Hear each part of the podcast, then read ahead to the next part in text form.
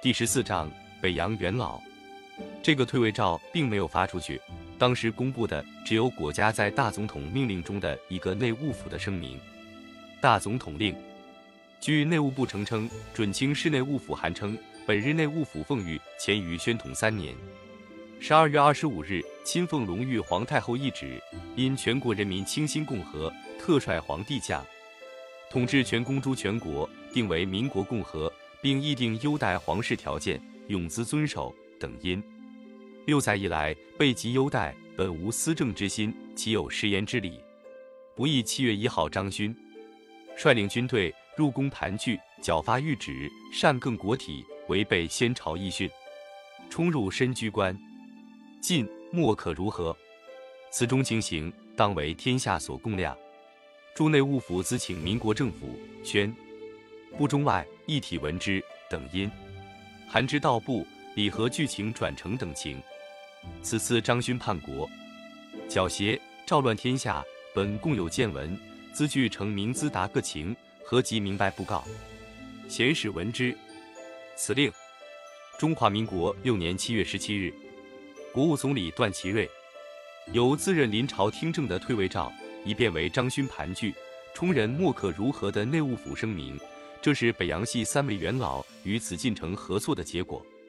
想出这个妙计的是徐世昌太傅，而执行的则是冯国璋总统和段祺瑞总理。紫禁城在这次复辟中的行为被轻轻掩盖过去了。紫禁城从复辟败局既定那天所展开的新活动，不再为外界所注意了。下面是醇亲王在这段时间中所记的日记（括弧内是我注的）。二十日，上门，张绍轩勋辞职，王世贞代之。不久，徐举人世昌往见皇帝，告知外边情形。念一日，上门，谢你采用虚下谏廷之法。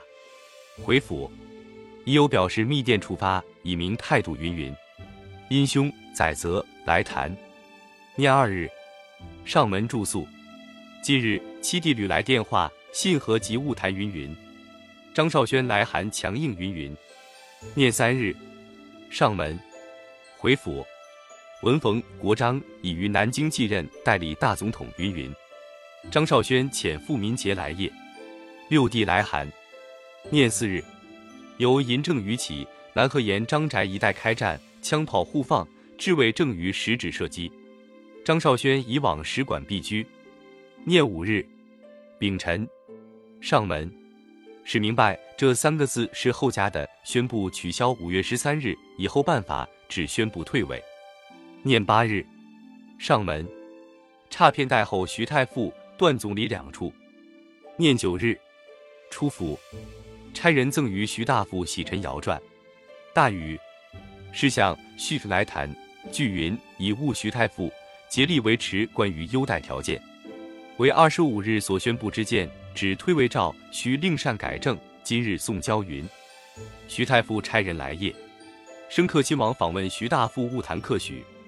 六月初一日，壬戌，朔，上门，协议长春宫敬义太妃邢千秋贺铸这后面贴着大总统令，将内务府的谢复辟之责的公函布告周知。初四日，徐太傅来答拜，务谈甚详，并代段总理致意祖于云。十二日，小雨，民国于六月以来。关于应筹皇室经费及其想，仍如例拨给云云。十四日，遣派皇室代表润贝勒往迎冯总统，甚妥洽。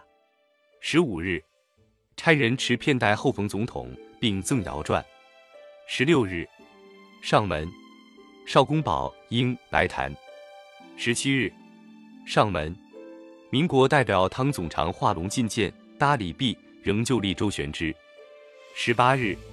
亲王访徐太傅，务谈甚详，尚无大碍。念一日，上门，收六弟自金玉今早所发来函，略同十八日所务徐太傅之意，尚好尚好。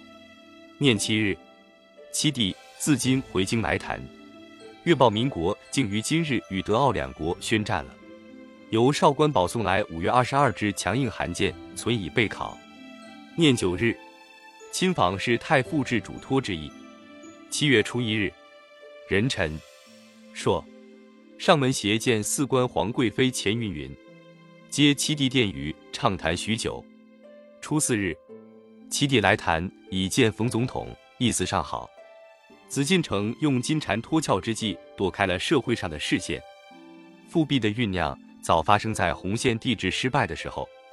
当时袁世凯的北洋系陷于四面楚歌，一度出任国务卿后，又因反对袁世凯僭越。”称帝而隐退的徐世昌，曾经用密电和张勋、倪嗣冲商议过，说民党坚追至此，不如以大政归还清室，项城仍居总理大臣之职，秉握军权。这个主意得到早有此心的张、倪二人的同意，但因后来没有得到各国公使方面的支持，所以未敢行动。袁死后，他们又继续活动，在徐州、南京先后召开了北洋系军人首脑会议。并在元的余宗一到张德时，乘北洋系的首脑，督军们齐往之际的机会，在徐世昌的主持下，做出了一致同意复辟的决议。取得一致意见之后，复辟的活动便分成了两个中心，一个是徐州的张勋，另一个是天津的徐世昌。张勋由张德回到徐州，把督军们邀集在一起开会，即所谓第二次徐州会议，决议先找外国人支持。首先是日本的支持，张通过天津的朱家宝直隶省长和天津日本驻屯军的一个少将发生了接触，得到赞助后，又通过日本少将的关系，和活动在满蒙的单骑蒙古匪首巴布扎布、徐蚌的张倪、天津的雷震春、朱家宝等联络上，共同约定，四八布扎布的军队打到张家口，雷震春即策动张家口方面响应。张倪更借口防卫京师发兵北上，如此便一举而成复辟之大业。这个计划后来因为八布扎布的军队被奉军抵住，以八布扎布被部下刺杀而流于失败。徐世昌回到天津后，他派了陆宗舆东渡日本，试探日本政界的态度。日本当时的内阁与军部意见并不完全一致，内阁对天津驻屯军少将的活动不表示兴趣。陆宗舆的失败曾引起京沪两地遗老普遍的埋怨，怪徐世昌用人失当。陆宗舆不但外交无功，内交弄得也很糟。他东渡之前，先到徐州访问了张勋，把徐世昌和日方协商的条件拿给张勋看，想先取得张的首肯。张对于徐答应日本方面的条件，倒不觉得怎样，唯有徐世昌要日方谅解和支持他当议政王这一条，把张勋惹恼了。他对陆说：“原来复辟只为成全徐某，难道我张某就不配做这个议政王吗？”从此，张徐之间有了猜忌，两个复辟中心的活动开始分道扬镳。不久，协约国拉断内阁，参加已打了三年的欧战。徐世昌看出是一步好棋，认为以参战换得协约国的支持，大可巩固北洋系的地位，便怂恿段祺瑞去进行。段一心想武力统一全国。参战即可换得日本贷款，以充其内战经费，于是提交国会讨论。但国会中多数反对参战。这时想夺取实权的黎元洪总统乃和国会联合起来反对段祺瑞。所谓府院之争逐步发展到白热化，结果国务总理被免职，逃到天津。段到天津，暗地策动北洋系的督军向黎元洪的中央闹独立，要求解散国会。同时发兵威胁京师，张勋看到这是个好机会，加之在第四次徐州会议上又取得了各省督军和北洋系冯段代表的一致支持，认为自己确实做了督军们的盟主和复辟的领袖，于是骗得黎元洪，把他认作和事佬，请他到北京担任调解。当年的六月下旬，他率领军队北上。在天津先和北洋系的首领们接触后，再破黎元洪，以解散国会为条件，然后进京。七月一日就演出了复辟那一幕。许多报纸分析张勋的失败是由于独揽大权，犯了两大错误，造成了自己的孤立。一个错误是只给了徐世昌一个必得院长的空接头，这就注定了败局；另一个是他不该忽略了既有野心又拥有研究系谋士的段祺瑞。早在徐州开会时，冯段都有代表复议过复辟计划。张勋后来入京过金见过段，段也没表示过任何不赞成的意思，因此他心里认为北洋系的元老徐、冯、段已无问题，只差一个王世贞态度不明。最后在北京，他把王世贞也拉到了手，即认为任何问题都没有了。不料他刚发动了复辟，天津的段祺瑞就在马场誓师讨逆，各地的督军们也变了卦，由拥护复辟一变而为保卫共和。这一场复辟结果成全了段祺瑞和冯国璋，一个重新当上了国务总理，一个当上了总统，而张勋则成了元凶大队。张勋为此曾经气得暴跳如雷，他警告段祺瑞和那些督军们说：“你们不要逼人太甚。”把一切都推到我一个人身上，必要时我会把有关的信电和会议记录公布出来的。我父亲日记里说的来函强硬，就是指这件事。张勋这一手很有效。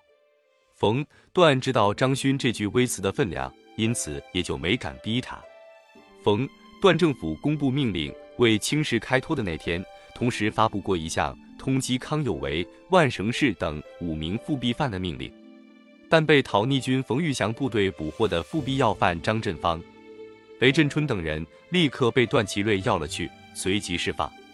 过了半年，总统明令宣布免除对一切地质犯从红线到丁巳复辟的追究，虽然把张勋除外，但实际上他已经自由自在地走出了荷兰使馆，住在新买的漂亮公馆里。第二年，徐世昌就任总统后不到两个星期，更明令对张勋免予追究。后来张勋被委为林肯督办，他还嫌官小不干呢。据说张勋原来保存了一整箱子关于这方面的文件，可是后来竟不知被什么人偷去，并且运往法国去了。作者，这些内幕新闻最引起我注意的是民国的大人物，特别是当权的北洋系的元老们，都曾经是热心于复辟的人。这次他们都把张勋当作靶子来打，对我却无意不是尽力维护的。段祺瑞在讨逆的电报里说：“该逆张勋呼及其兄党，勒召都中军警长官三十余人，列举会议，复叱咤命令，破众雷同。旋即窃康有为闯入宫禁，强为推戴，侍中唐旭叩头力争，血流灭鼻。仅与两太妃痛哭求免，积不欲生。清帝余身冲灵，岂能遇此强暴？竟遭诬邪，实可哀怜。”冯国璋在通电里也说。张勋玩充人于股掌，宜兴事以治威。又说国璋在前清时代，本非主张革命之人，欲辛亥事起，大势所趋，造成民国。他们为什么这样为紫禁城开脱呢？又何以情不自禁地抒发了自己的感情呢？我得到的唯一结论是，这些人并非真正反对复辟，问题不过是由谁来带头罢了。在紫禁城看来，只要能捉老鼠。花猫白猫全是好猫，无论姓张姓段，只要能把复辟办成，全是好人。所以在冯段上台之后，孤臣孽子们的目光曾一度集中到这两位新的当权者身上。在张勋的内阁中当过阁丞的胡思院，曾做过冯国璋的幕府，在了居复辟中是他一度说动了冯的，现在又活动冯国璋去了。后来段祺瑞也和世序有过接洽。但在冯段这一年任期中，事情都没有结果，因为冯段上台之后闹了一年摩擦，北洋系由此开始分裂为直系冯和皖系段。在忙于摩擦中，冯没有给胡思院什么答复就下了台。段虽然也找过世序，透露出复辟也无不可的意思，但经过了四十件变得更加谨慎的世序，摸不透这位靠讨伐复辟而上台的总理是什么意思。所以没敢接过话头。冯下台后，徐世昌出任总统，情形就不同了。在复辟刚失败之后，《上海新闻报》有篇评论文章，其中有一段是最能打动紫禁城里的人心的：“使徐东海为之，绝不鲁莽如是。故此次复辟而不出于张勋，则北洋诸。帅早已俯首称臣。不但我这个刚过了几天皇帝瘾的人为之动心。”就是紫禁城内外的孤臣孽子们也普遍有此想法，至少在徐世昌上任初期是如此。有位六十多岁的满族老北京人和我说，民国七年，徐世昌一当上了大总统，北京街上的骑人的大马车、两把头又多起来了，贵族家里又大张旗鼓的做四唱戏摆宴，热闹起来了，并办起了什么贵族票友团、什么俱乐部。有位汉族的老先生说，民国以来，北京街上一共有三次跑祖宗，一次是隆裕死后那些天，一次是张勋复辟那几天，最后一次是从徐世昌当大总统起，一直到大婚。最后这次算闹到了顶点。意思是穿着清朝袍褂的人在马路上出现，这种服装当时是只有从祖宗画像上才看得到的。作者。徐世昌是袁世凯发迹前的好友，发迹后的军师。袁世凯一生中的重大举动，几乎没有一件不是与这位军师合计的。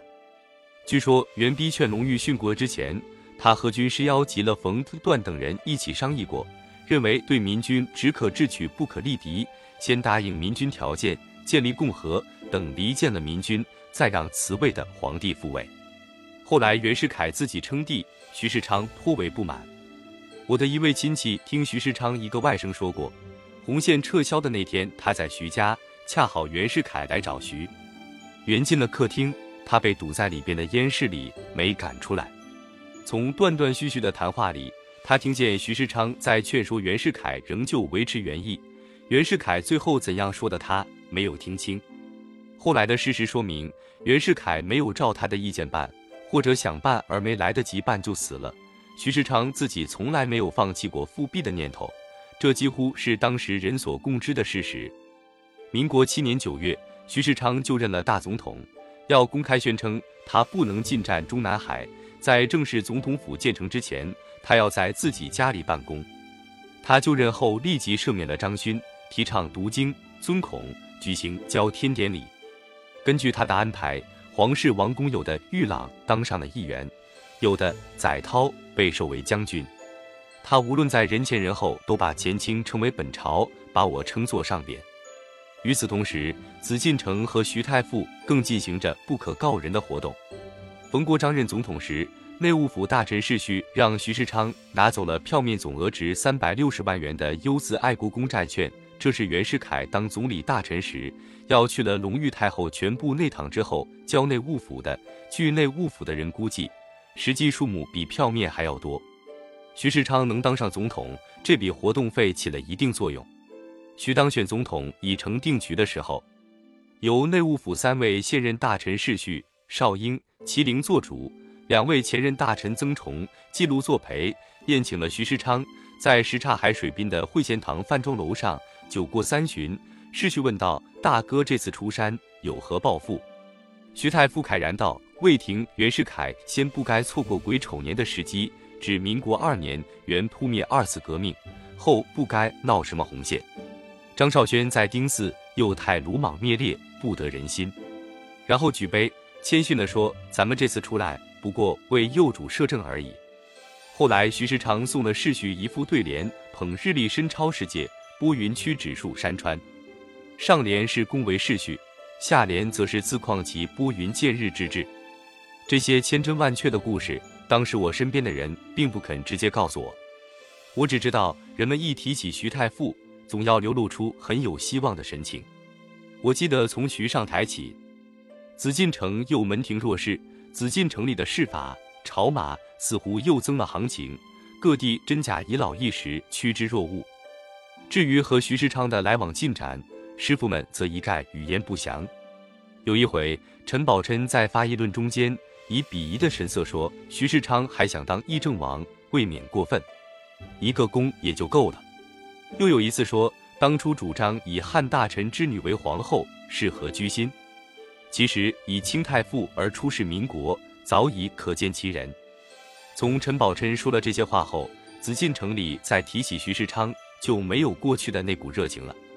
其实徐世昌上台一年后，他自己的情形就很不如意。自从北洋系分裂为直系皖系后，徐以不能凭其北洋元老资格驾驭各方，何况从他一上台，段祺瑞就和他摩擦。次年又发生震动全国的五四学生运动，更使他们自顾不暇。徐太傅即使复辟心愿有多么高，对清室的忠顺多么让陈师傅满意，他也是无能为力的了。